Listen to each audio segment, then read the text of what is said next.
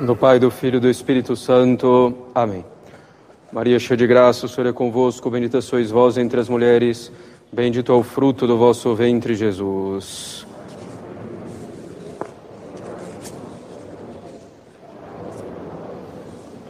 Podem sentar-se.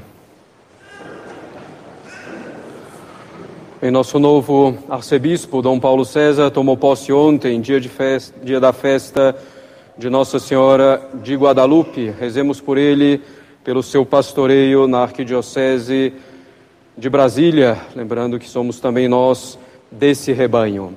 Ontem tivemos o encerramento do primeiro ano letivo da escola São Francisco de Sales. Chegamos bem ao final do ano, graças a Deus. No ano que vem, como já disse, teremos aproximadamente o dobro de alunos, algo em torno de 60. Peço então que continuem rezando. Nós começaremos hoje um trido a Nossa Senhora Auxiliadora e a São Francisco de Sales eh, pela escola. Então, nessa oração que fazemos também mensalmente nessa intenção. Lembramos ainda que é preciso usar a máscara na capela e usá-la cobrindo boca e nariz o tempo inteiro. Lembramos ainda uma vez que reconhecemos o Papa Francisco como sucessor de Pedro, como autoridade suprema na Igreja. Se alguém não faz, encontra-se em erro sério e, por coerência e consequência, não é aqui o seu lugar. Não significa que tudo seja perfeito, mas é o Papa. Não somos também anti-esquerdistas, antes de tudo, somos católicos, apostólicos, romanos em primeiro lugar. Como consequência, nos opomos aos erros entre os erros, um dos principais é o socialismo, mas há mais graves, há o liberalismo, que é o pai do esquerdismo. A agnose, a heresia que passa os séculos e que afirma a divinização do homem e que hoje se apresenta sob a capa do perennialismo, que é um erro presente em muitos na direita. Também não somos direitistas nem conservadores, Tampouco colocamos nossas esperanças na política, ainda menos na política moderna. Somos católicos e, como católicos, reconhecemos a lei natural e a lei revelada por nosso Senhor Jesus Cristo. Buscamos o reinado social de nosso Senhor na sociedade. Lembramos ainda a modéstia nos trajes quanto à pureza, ombros, joelhos cobertos, roupa com manga e os joelhos cobertos em qualquer posição, em pé, sentado, de joelhos. Mas lembramos também a modéstia quanto à formalidade. Então evitem-se as roupas relaxadas na igreja. Evitem-se também as roupas com escritos, com desenhos, personagens, marcas muito à mostra. É preciso usar uma roupa correspondente à dignidade da casa de Deus, com uma formalidade correspondente. Isso vale também para as crianças, mesmo as menorzinhas. Lembramos também que os adereços e o cuidado maior com o cabelo são coisas mais próprias das mulheres. Caros católicos, estamos hoje no domingo Gaudete. Como dissemos no sermão da semana passada, acerca da conformidade com a vontade de Deus, nossa felicidade está na união com Deus, a nossa felicidade está no fazer a vontade dele em todas as coisas. De fato, como dissemos, todas as nossas orações, mortificações, renúncias, ações, tudo deve tender à uniformidade com a vontade de Deus. E nessa uniformidade está a nossa felicidade. Como sabem, caros católicos, os religiosos, ou seja, os membros de uma ordem religiosa ou de uma congregação religiosa, como os beneditinos, os dominicanos, os salesianos, esses religiosos têm um, meio próprio para, alcançar a uniformidade com a vontade de Deus e a consequente felicidade aqui na terra. Os religiosos praticam os conselhos evangélicos de pobreza, de castidade e de obediência, e eles se engajam a praticar esses conselhos evangélicos com votos, obrigando-se assim a cumpri-los sob pena de pecado. São os votos de pobreza, de castidade e de obediência, comuns aos religiosos. É evidente que nem todos devemos fazer votos de pobreza, de castidade, de obediência, como fazem os religiosos na busca da perfeição, na busca da conformidade com a vontade de Deus. Porém, todos nós, se quisermos nos assemelhar ao menino Deus no estábulo de Belém, se quisermos buscar a santidade, devemos viver o espírito dos conselhos evangélicos. Não devemos sair por aí fazendo promessas ou votos privados com relação a esses conselhos, não se trata disso, mas devemos viver realmente o espírito dos conselhos evangélicos de pobreza, de castidade e de obediência. Em primeiro lugar, caros católicos, devemos viver o espírito de pobreza. Bem-aventurados os pobres de espírito, nos diz nosso Senhor. Não se trata aqui de buscar a pobreza material ou de a pessoa se desfazer de todos os bens que possui, embora isso possa ser louvável em uma circunstância ou outra. Trata-se aqui de estar desapegado dos bens desse mundo. Efetivamente, há pessoas pobres materialmente, mas que não são pobres de espírito, pois vivem em função simplesmente de conseguir bens materiais. Murmuram, reclamam por não possuírem os bens que gostariam de ter. Tem inveja, ciúmes e assim por diante. Podemos pensar no exemplo também muito claro dessa riqueza de espírito, embora haja uma pobreza material, por exemplo, no movimento dos sem terra, isto é, se admitimos que realmente são pobres materialmente. Buscam então os bens de modo desordenado, de modo injusto. Há então aqueles que são pobres materialmente, mas que não são pobres de espírito, pois vivem em função simplesmente de buscar esses bens materiais, murmurando, reclamando por não possuírem esses bens. Por outro lado, há pessoas que têm farto patrimônio, mas exercem a pobreza de espírito, pois usa desses bens como se não os possuísse. Essas pessoas usam desses bens com grande generosidade para ajudar as boas obras e vivem uma vida de simplicidade, sem ostentação, sem luxo, mas vivem simplesmente conforme a própria condição. Claro, não é fácil ter os bens materiais e manter, perseverar no espírito de pobreza, mas também não é tão simples ser pobre materialmente e conformar-se com essa situação procurando melhorar a própria condição de vida, sem murmuração, sem revolta, com resignação e de modo sempre honesto. Enfim, ter o espírito de pobreza ou viver o espírito do concílio de pobreza não é tão fácil, mas é necessário. Devemos, dentro disso, caros católicos, saber que não somos os senhores de nossos bens materiais. Somos meramente administradores desses bens que pertencem a Deus. Ele é o Senhor absoluto de todas as coisas, de todos os bens que nos pertencem. Esse é um pensamento que devemos ter sempre conosco para evitar o apego aos bens desse mundo, para evitar o espírito de riqueza. Somos administradores dos bens de Deus. Se Ele nos confiou mais bens, mais contas, deveremos prestar desses bens. Devemos então viver uma vida simples, de acordo com nossa posição na sociedade, de acordo com nossa condição e nosso estado de vida.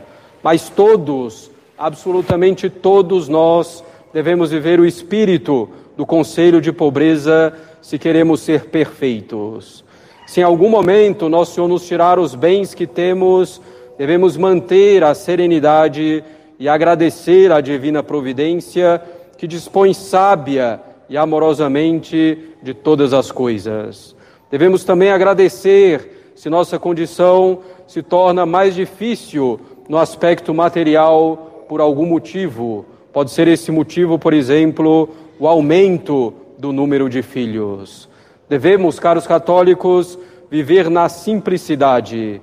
Nossa perfeição e nossa felicidade é imitar nosso Senhor Jesus Cristo. Imitemo-lo no presépio pobre, sendo ele o Senhor de tudo. E imitemos o exemplo dessa figura central no tempo do advento, que é São João Batista, pobre e pobre de espírito, em primeiro lugar.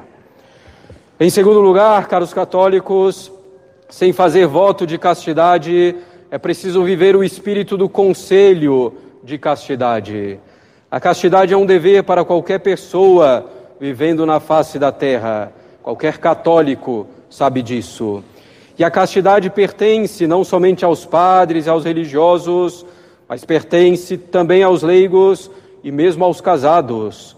Dentro do matrimônio e dentro do uso do direito matrimonial e no ato que lhe é próprio, é preciso guardar a castidade, mantendo sempre, por exemplo, o ato ordenado à geração dos filhos sem métodos contraceptivos. A castidade no matrimônio se manifesta também pela fidelidade ao cônjuge, uma fidelidade que vai muito além de evitar atos de infidelidade, mas uma fidelidade que penetra fundo na alma afastando qualquer resquício de pensamentos, de desejos, de olhares contrários ao bem da fidelidade, contrários a esse bem do matrimônio. Todos, caros católicos, se queremos ser santos, devemos não só evitar os pecados contra a castidade, pura e simplesmente, mas devemos viver o espírito do conselho de castidade. Isso significa que devemos ter grande zelo em manter a nossa alma pura contra qualquer risco de pecado nesse sentido. Viver o espírito de conselho de castidade não é simplesmente evitar esses pecados baixos, muito baixos, que nos fazem semelhantes aos animais brutos, que nos fazem perder o céu e merecer o inferno por uma satisfação tão estúpida e tão passageira. Viver o espírito do conselho de castidade não é simplesmente fugir das ocasiões de pecado mais claras, como são muitas músicas, filmes, séries, vídeos de internet, certas companhias e certos ambientes. Viver o espírito do conselho de castidade não é simplesmente guardar os olhos e os ouvidos das coisas impuras que nos rodeiam nesse mundo. Não é simplesmente também evitar a ociosidade. Sim, a ociosidade é um dos, uma das grandes causas dos pecados impuros, ainda mais quando esta ociosidade está ligada ao uso da internet sem um objetivo determinado. Não devemos ficar usando a internet à toa, nem nos isolarmos trancados ou fechados em um ambiente. Isso é de fato mortal para quem já tem alguma dificuldade com relação à castidade. Guardar o espírito do conselho de castidade é mais do que tudo isso. Como diz Santo Antônio Maria Claret no seu exame de consciência de pecados veniais, devemos evitar toda ocasião que possa, mesmo remotamente, manchar a nossa santa pureza. Devemos evitar toda ocasião desse tipo que podemos evitar. Devemos ter esse zelo pela bela virtude que é a virtude da castidade, evitando então toda ocasião que possa mesmo remotamente manchar a nossa santa pureza. Quantas almas se perdem tolamente por coisa tão baixa, tão tosca? Quantas almas são escravas desse pecado sem lutar seriamente contra ele ou não lutando de maneira constante, às vezes esperando uma solução externa, como fazem alguns solteiros pensando que o casamento vai resolver esse pecado. A solução vem de nós mesmos, auxiliados inteiramente pela graça. Tenhamos, caros católicos, grande delicadeza de alma nesse ponto, evitando tudo o que possa ofender minimamente a santa pureza. Delicadeza, por exemplo, de não rir e de não participar de conversas e brincadeiras ambíguas, de duplo sentido, no ambiente de trabalho ou no ambiente familiar. E ainda mais essa atenção nas festas de fim de ano, para não ofender a Nosso Senhor enquanto estamos comemorando o seu nascimento. delicadeza de mortificar a curiosidade, delicadeza de logo rezar e pensar em outras coisas, quando surgir o primeiro indício da tentação, reagindo pronta e firmemente, mas mantendo a tranquilidade de alma sem perturbação. Imitar nosso Senhor é a nossa perfeição e a nossa felicidade. Vejamos a pureza, a inocência do menino Deus no estábulo de Belém.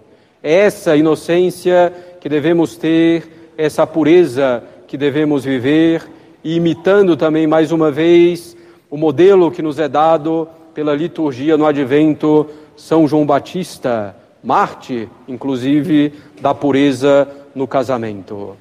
Em terceiro lugar, devemos viver o espírito de obediência. A obediência é holocausto, holocausto agradabilíssimo a Deus. É o oferecimento de nossa vontade e de nossa inteligência, enfim, a Deus.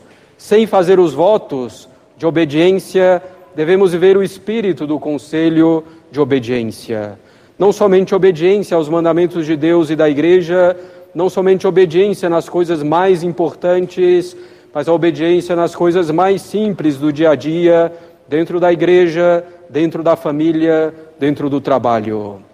Na igreja, seguindo a hierarquia no que é devido, seguindo as diretivas de um apostolado, para quem possui diretor espiritual, seguindo as diretivas de seu diretor espiritual. Obediência na família, respeitando a hierarquia entre o homem e a mulher, entre pais e filhos. Claro, como já dissemos tantas vezes, o marido é o cabeça da família em uma hierarquia que deve ser inteiramente fundada na caridade, na busca do bem comum da família e na busca do bem de cada membro da família. Obediência também com relação aos superiores em nosso trabalho, docilidade, Claro, a obediência não impede que se dê uma opinião respeitosa, que se deem sugestões ou que se apresentem objeções que pareçam razoáveis. Mas se o superior decide de outro modo, fazemos aquilo que é mandado, a não ser que seja uma ordem absurda, impossível, prejudicial para o bem comum ou mesmo contra a fé e a moral.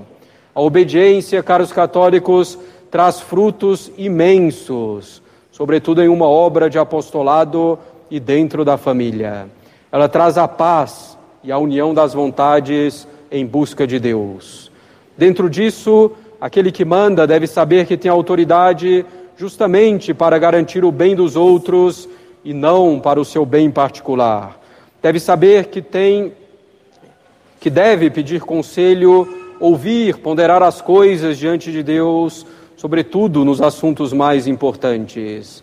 A felicidade, caros católicos, como dissemos, está em imitar Jesus. Vejamos como o menino Deus obedece diretamente ao seu Pai eterno, mas como obedece também aos homens. Obedece a Jesus e a Maria, obedece ao próprio imperador, deslocando-se de Nazaré a Belém para ir nascer no estábulo. Vejamos ainda mais uma vez o exemplo de São João Batista obediência perfeitíssima, exata à vontade de Deus, tantos anos no deserto, longe de seu primo, o Salvador, nosso Senhor Jesus Cristo, sabendo onde estava Jesus, não podendo conviver com ele e depois de ter apontado, não podendo seguir Jesus, porque não era essa a vontade de Deus para São João Batista. Não era a vontade de Deus que o São João Batista seguisse nosso Senhor fisicamente. Obedecer então às autoridades em nossa vida. Muitos de nós dizemos estarmos dispostos a obedecer a Deus, mas quando o superior humano, quando o superior humano que tem uma autoridade que vem de Deus manda ou pede algo, logo resistimos e encontramos mil desculpas para não obedecer.